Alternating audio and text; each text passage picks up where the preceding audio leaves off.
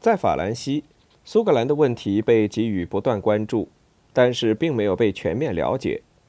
这也许是必然要考虑到的关于这些事件传播的速度以及法国政府缺乏信息来源的问题。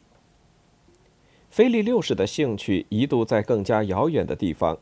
而且比苏格兰更扣人心弦。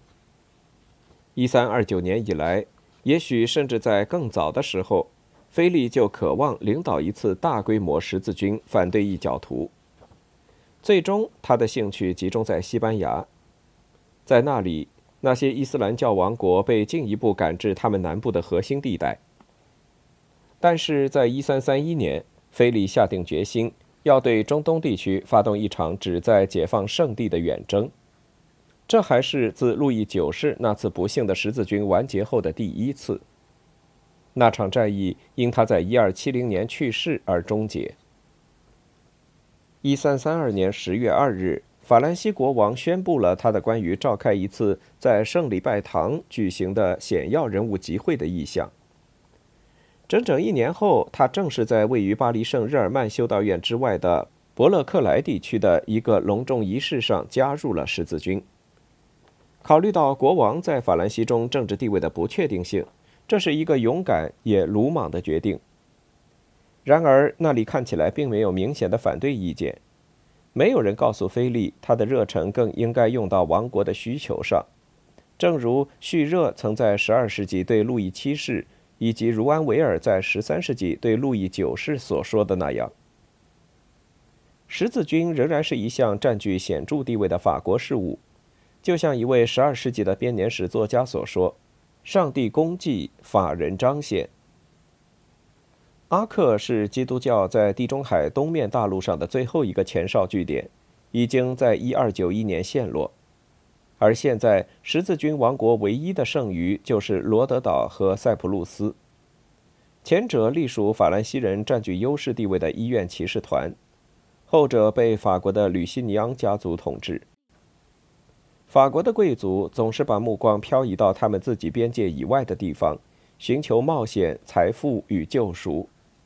对他们来说，十字军的目标有着在其他阶层。和其他国家眼中所缺乏的一种现实性，无疑，他对菲利六世来说已足够真实。他在1331至1336年的五年里，将自己的大部分精力都投入到他的准备工作中。间谍被派到黎凡特的城市中，对他们的城墙和城门进行调查。王后的医生写了一部关于工程器械以及其他可能要用到的武器装备的专著。其他可替代路线也在御前会议上被仔细考虑过。海路运输一支大军和补给的协议已与威尼斯共和国签订完毕。在法兰西的各地中海港口中，为聚集一支由桨帆船舰组成的庞大舰队的准备工作已着手进行。指挥官们已被任命，而且日期也被最后确定下来：一三三六年八月。苏格兰是一件不受欢迎的、使人分心之事。巴里奥尔在杜普林荒原获胜的消息，大约应该在1332年10月传抵巴黎。几乎在同一时期，法兰西国王正在将他的计划描述给聚集在圣礼拜堂中的主教和战士们。菲利的顾问当中，似乎无人意识到这场会战的重要意义。很可能，他们不知道英格兰人对他做出了多大贡献。他们中包括一些爱德华三世的亲密朋友。如果是这样的话，事态的发展不久就会令他们大开眼界。一三三三年一月，英格兰议会曾在约克举行了两次会议。会议上，爱德华对他的野心，或者说他打算实现他们的手段毫不掩饰。这些消息使菲利六世的政府陷入了困境。科尔贝伊条约把这种情况下必须履行的义务强加给法兰西。这些情况曾被粗略的定义，但没有粗略到他们可以被忽视的地步。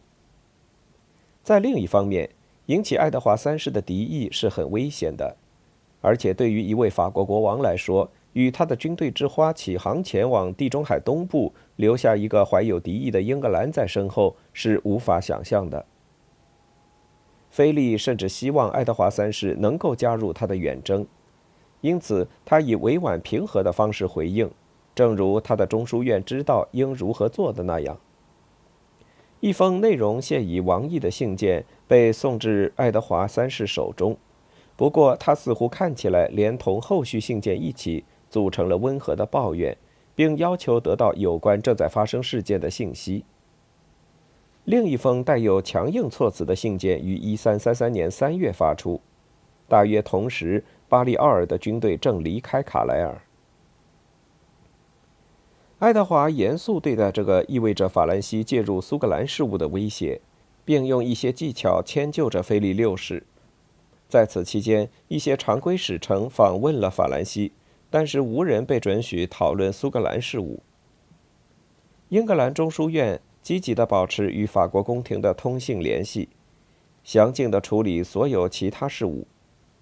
这种遗漏完全是故意为之。我们已经收到了法兰西国王的信件。围攻贝里克期间，爱德华在给斯特拉特福德的信中写道：“但是在我们以及御前会议的那些左右我们的人看来，给予任何有关苏格兰的答复是不可取的。”英格兰人转而用一长串关于扣押一些小麦制品以及阿基坦问题的抱怨来答复法兰西国王的信件。法国在英格兰的外交人员被英格兰人用拖延供应护卫的简单手段，使他们与战争地区隔离开一段距离。而当他们终于抵达爱德华在贝里克的营地时，他们被限制在那里，直到一切都已结束。菲利唯一从爱德华那里正式收到的消息是，苏格兰人已经破坏了1328年的合约，发动了对英格兰北部的突袭。意图毁灭爱德华的臣民和他们的财产。这是一份爱德华在英格兰的战争宣传的复制品。他于1333年5月7日被寄至法兰西宫廷。除了一个隐秘的涉及了某些被提出的纠正办法之外，这封信没有包含任何爱德华的计划。在信函传达巴黎时，菲利的御前会议已经意识到他正在围攻贝里克。而且已经转而采取更强硬的措施。一支由十艘船组成的船队，装配了为守城者准备的武器和食品，随后被派往贝里克。这支舰队从迪耶普出发，但是遇上了猛烈的北风，因此不得不在弗兰德港口斯鲁伊斯避难。在那里，他的货物遭到贱卖与偷窃。英格兰人也许从未听说过这支舰队。围攻贝里克的最后阶段被一小群来自英格兰营地的法国人目睹。他们是一个前来讨论英格兰国王参加十字军事宜的使团的成员，曾在英格兰发动战役前离开法兰西，而且在他们到达时，他们的指令已严重过时。他们的领导者是法兰西王国陆军统帅。恶政伯爵布列纳的拉乌尔，他在英格兰宫廷以受人欢迎者的身份而闻名，而且在英格兰和爱尔兰拥有庞大财产，而且是菲利六世身边极少数较为深刻的了解英格兰事务的法国人。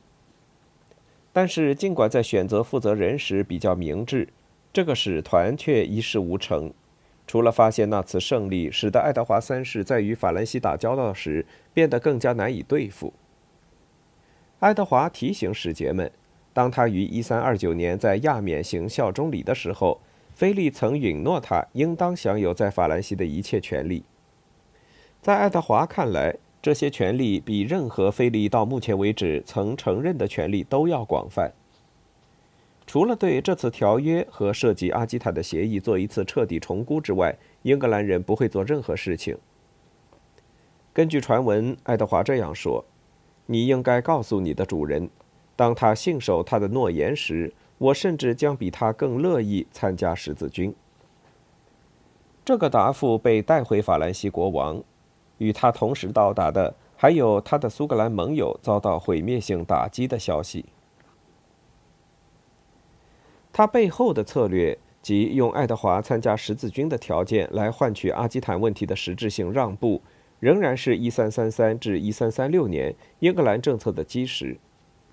如果他曾在紧随哈利顿山之战后的一段时间内被大力推行，就很有可能成功，因为菲利六世无疑被这个主意所吸引。但事实上，在这场会战之后的几个月中，英格兰外交莫名其妙地停滞不前。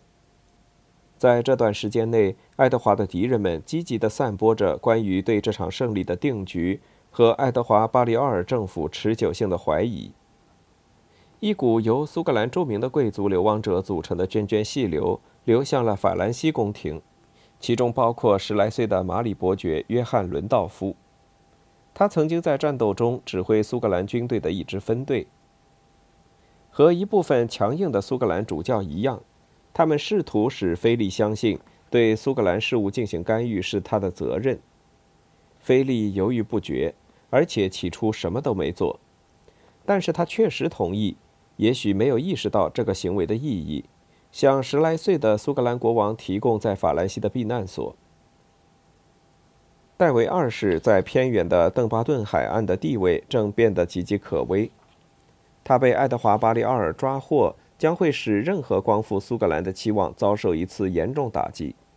因此，在1334年，菲利六世付给马里伯爵一千马克，去装备并武装一艘船，以将这个苏格兰小朝廷安全带到法兰西。1334年，他们在诺曼底登陆。此事迫使法兰西国王做出了一个他几乎逃避了一年的决定。他们到来时恰逢一个特别微妙的时刻，因为最近刚刚有一个爱德华三世寄予厚望的使团到达法兰西，他是爱德华曾派到菲利宫中的最为尊贵的使团，由现任坎特伯雷大主教约翰斯特拉特福德、威廉蒙塔古、威廉克林顿以及首席法官斯克罗普组成。所有人都受到国王的私人信任，他们中的两个曾参加过爱德华在一三三零年的政变。他们收到的指示是，商议一个关于阿基坦的最终解决方案，以将爱德华三世的父亲在圣萨尔多战争前曾持有的领土归还给他作为基础。为了达到这个目的，爱德华已经授权他们可以做出他参加十字军的承诺。大使们在桑利斯受到菲利六世和法国宫廷的接见。这是一个位于法兰西岛的被围墙环绕的小城，它就在巴黎北面。城堡被用作王室狩猎聚会的驻地。法国方面的文献或多或少同意接下来发生的事情。按照他们可能准确的技术，来到这里的英格兰人受到了菲利廷臣们的冷漠接待。然而，菲利自己很希望。或者被他的顾问们说服，谈判获得成功。一个由三名御前会议成员组成的委员会被委托去与他们交涉。鄂镇伯爵、卢昂大主教皮埃尔·罗歇以及元帅特里的马蒂厄，所有这些人都曾担任过与英格兰打交道的职位，而且也许一些人还对他抱有同情。他们很快达成了一致意见。签订了一个原则上已经同意的协议。这个协议还附带一些条件，他们的内容没有保存下来，但一定包括对爱德华三世做出的重大让步。英格兰人正式向法国御前会议成员们告别，并回到他们位于城镇的住处。菲利很可能在此时得知苏格兰宫廷抵达了诺曼底，不然的话，肯定是这个时候他开始明白。现在与英格兰签订一个让苏格兰人自生自灭的合约，将非常失策而且尴尬。当那些传讯者在街头拐角处宣布条约时，英格兰代表被从他们的住处召回。当他们来到国王面前时，他们被告知必须明白的是，苏格兰人和他们的被迫流亡的国王将包含在条约中。英格兰人惊呆了，苏格兰之前从未被谈起。他们在这个问题上没有得到指令。就他们的主人而言，唯一的苏格兰国王是爱德华·巴里奥尔。的确，虽然他们可能并不知道这件事，即巴里奥尔大约就在那时在纽卡斯尔的多明我会修道院为使他的王国从属于英格兰而做着最后的安排，并永久割让了他的大部分领土。大使们在桑利斯尽了最大的努力，但是看到他们的抗议毫无效果后，他们两手空空的返回英格兰。菲利对他们说的最后一句话似乎是：“直到英格兰和法兰西的国王是同一个人之前，两个国家之间永远不会存在友谊。”最后的这句俏皮话使英格兰产生了一种比也许是故意为之更为严重的印象。与此同时，菲利欢迎戴维二世和他的王后，并把他们安置在盖亚尔堡里。一个半世纪以前，一位英格兰国王为了保卫另一个位于法国境内的公国，使其免受卡佩王朝的侵占，建造了这座位于塞纳河畔的大堡垒。他们将要在这里度过七年，期间依靠他们在苏格兰的支持者的不稳定汇款以及菲利的财政援助支撑生活。并从他们周围一个由苏格兰神职人员和宫廷组成的小朝廷中汲取尊严。这一事件体现了庄重使团的所有典型缺陷：大使们消息闭塞，指令跟不上事件发展，失败广为人知，而且非常难堪。斯特拉特福德使团的历史以及他结束时的笨拙方式，变成了孕育国家间误解和怨恨的温床。回国后，大主教在一次伦敦的显贵集会上做了关于他的生动描述，而菲利六世的临别话语被引申成法兰西绝不妥协的错误观点。英格兰的大众舆论相信，菲利曾经说过，直到法兰西的国王坐在英格兰对三个国家——英格兰、法兰西和苏格兰——做出裁决之前，这里将不会有完美的基督教和平。法国人从他们那边来看，相信爱德华已经做出了他将不会罢休，直到使苏格兰匍匐在他脚下为止的回应。即使没有爱国主义的夸大其词，后果也足够严重了。到目前为止，菲利六世从未直截了当地拒绝考虑将爱德华在阿基坦丢失的领土归还给他。现在他实际上拒绝，是因为他加上了一个条件。这个条件是，爱德华如果不毁灭巴里奥尔，并交出他在苏格兰低地地区的所得，就无法与他商谈。即使爱德华自己倾向于承认菲利要求的条件，他也不会被英格兰的男爵阶层所容许。几个月后，一位法国大使在教皇宫廷中试图向教皇解释，菲利不可能不失体面地逃避他的前任通过科尔贝伊条约承担起的义务。教皇用冷硬而睿智的话语答复：“法兰西是附属的。”他说，“而他的财富令人垂涎。爱德华三世是否会冒险学菲利的样子，在他境内境外的许多不满者中寻找盟友呢？”